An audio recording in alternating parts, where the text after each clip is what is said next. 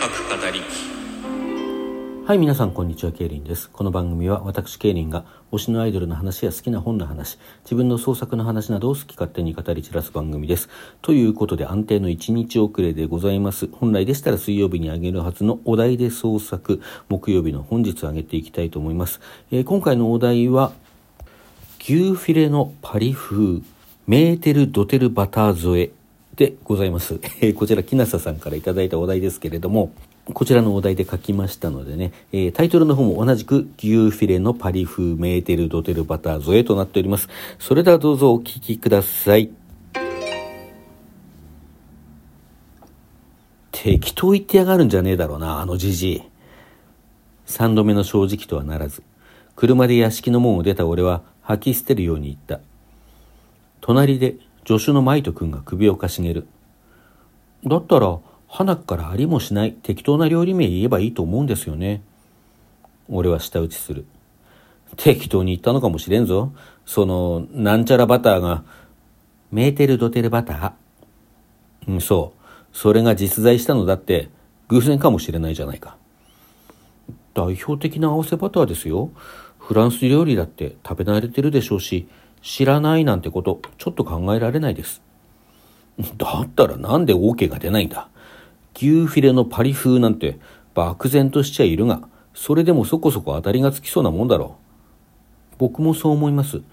ましてや、僕らみたいな素人が勝手に考えるんじゃなく、ちゃんとしたシェフに聞いて作ってるわけですし。だよな俺はため息をつく。一代で巨万の富を築いた大富豪、山の上権田原左衛門。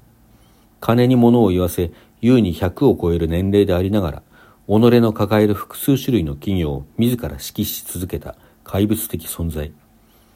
そんな彼も、ついに健康に不安を感じる時が来たらしい。彼は、己の後継者を決めるにあたって、一つの条件を出した。自らの思い出の料理を再現せよというのだ。牛フィレのパリ風メーテルドテルバター添えというのがそれだ。最初、それは拍子抜けするほど簡単な課題に見えた。正解者が続出し、結局後継者選びはまた改めてやらなければならないのではないかと思えるほどに。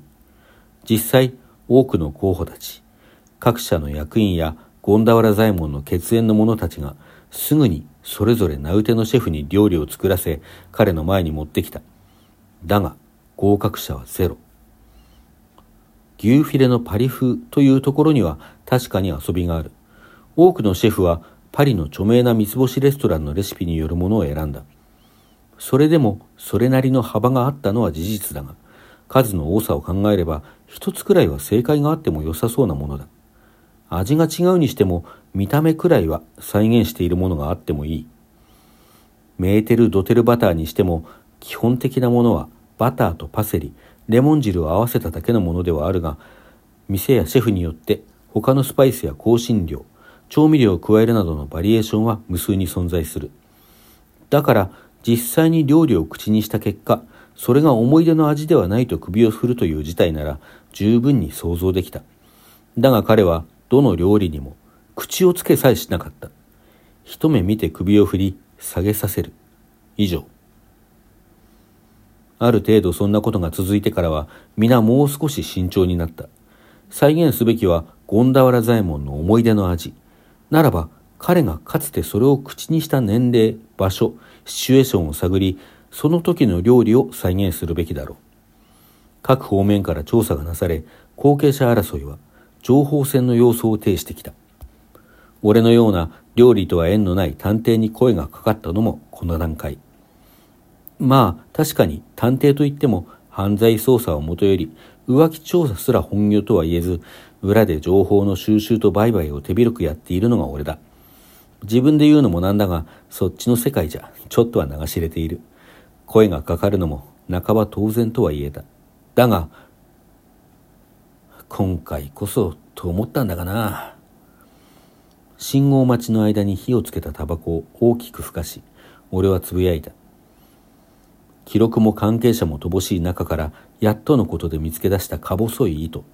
幼少期、その時代フランス料理など口にできなかったであろう庶民の家庭に育った彼がありえない幸運に恵まれて一度だけ食べた西洋料理店での食事店を特定しそのメニューにまさにその料理名があったことを突き止め当時のレシピの覚書まで発見した時には成功を確信しただが結果は変わらずゴンダワラ左衛門は一口も料理を口にすることなく首を振った。どうして一口も食べないんでしょうね。マイト君は首をかしげる。そりゃ見た目から違いすぎるからだろう。違いすぎるって言っても牛ヒレ肉には間違いないわけですし料理法だってたかが知れてます。盛り付けや切り方が少し違うくらいであんなにまでかたくなに口をつけないなんてことあるでしょうか。それは信号が青に変わる。俺は車を発進させ言った。考えてみればその通りだ。我々だけが試みているわけではなくそれぞれに様々な調理法切り方盛り付けが試みられているのに一つも口にしてもらうところまでたどり着いていないというのはいくらなんでも極端ではないか。もしかすると何か思いつきましたか？マイト君の声が期待に弾む。いやわからん。まだわからんが洗い直しだ。帰ったら資料を総ざらいするぞ。わかりました。おおおお老人の目に涙が光る。白い塊の乗ったその皿は今まで老人の前に差し出されたどの皿とも違っていてだが添えられた箸を手に取らせるには十分な力を有していた。一口そしてもう一口。これだ。まさにこれだ。固唾を飲んで見守っていた周囲の者たちから拍手が起こり俺は内心ガッツポーズを決めた。よくわかったな。私の意図が。はい。俺はうなずく。実際にそれを作ったのは老人の前で安堵の顔を浮かべる職人だがそれにたどり着いた過程を話せるのは俺だけだ。盲点でしたよ。実際その料理ではなくお母様の勘違いが作り出したこれを求めておいでだとは。母は古い人間で肉食には馴染みがなかった。私が必死で覚えてきた料理名を聞き間違えたのも無理はなかった。牛フィレ。確かに食肉そのものに縁遠い当時の人にとっては馴染みのない単語であったに違いない。それは和菓子の一種と言えるものだった。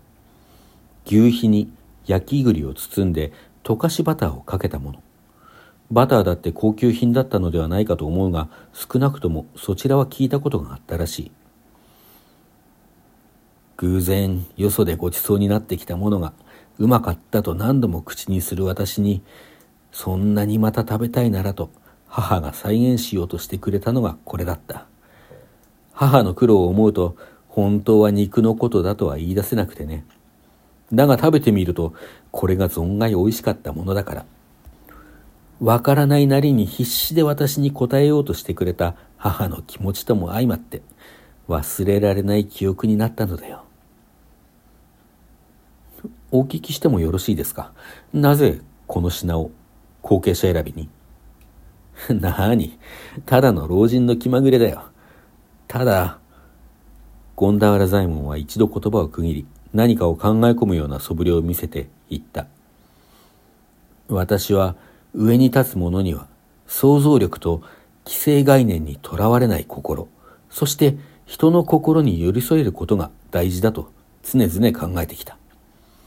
その条件に合うものを探すにはいい課題だと思ったんだよ。こじつけではあるし、結局答えにたどり着いたのは君のような雇われ者だったわけだがね。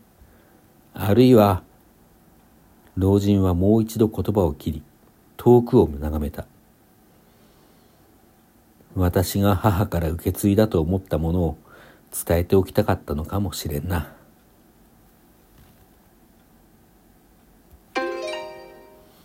はい、というお話でございました。いかがでしたでしょうか？まあ、今回ね、最初だ、あどう、切り込もうかなと思ったんですけども、まあ、こんな風にね、形として落ち着きました。一回はね、あの、ダジャレはやめようっていうことを決意したんですけども、結局いろいろ考えてる中で、まあ、こういう使い方ならいいんじゃないかと思ってね、あの、まあ、ダジャレめいた発想を取り入れたお話となりました。お楽しみいただけたのでしたら幸いでございます。えー、それでは早速ですが、次回のお題の方を決めてまいりましょう。次回のお題はこれださすがに喜べなかったプレゼントってある？ということですね。まあなんか喜べなかったプレゼントみたいな感じになるでしょうかね。こちらで考えていきたいと思います。あの、ひかりさんから頂いたお題がね、まだストックあるんですけれども、まあちょっとね、こう時期的にもうちょっと別の時期にやりたいななんて思うものもあったりして、ちょっと一旦ね、そちらの方保留ということで今お題ガチャを引かせていただきました。さて、当企画お題で創作では常時参加者を募集しております。えー、毎週水曜日にですね、まあ、今回は木曜日になっておりますけども、こうしてお題を出して、そのお題に基づいて翌週の水曜日までに何らかの創作をしてラジオトーク上で発表していただくという企画でございます。詳細の方概要欄に記載がございますので、そちらの方をあの一読の上ですね、ぜひご参加ください。えー、毎週のお題の方も常時募集しておりますんでね、何かこんなお題で書いてほしいよというものがあったら、ぜひぜひお知らせください。それでは皆さんさようなら。また来週。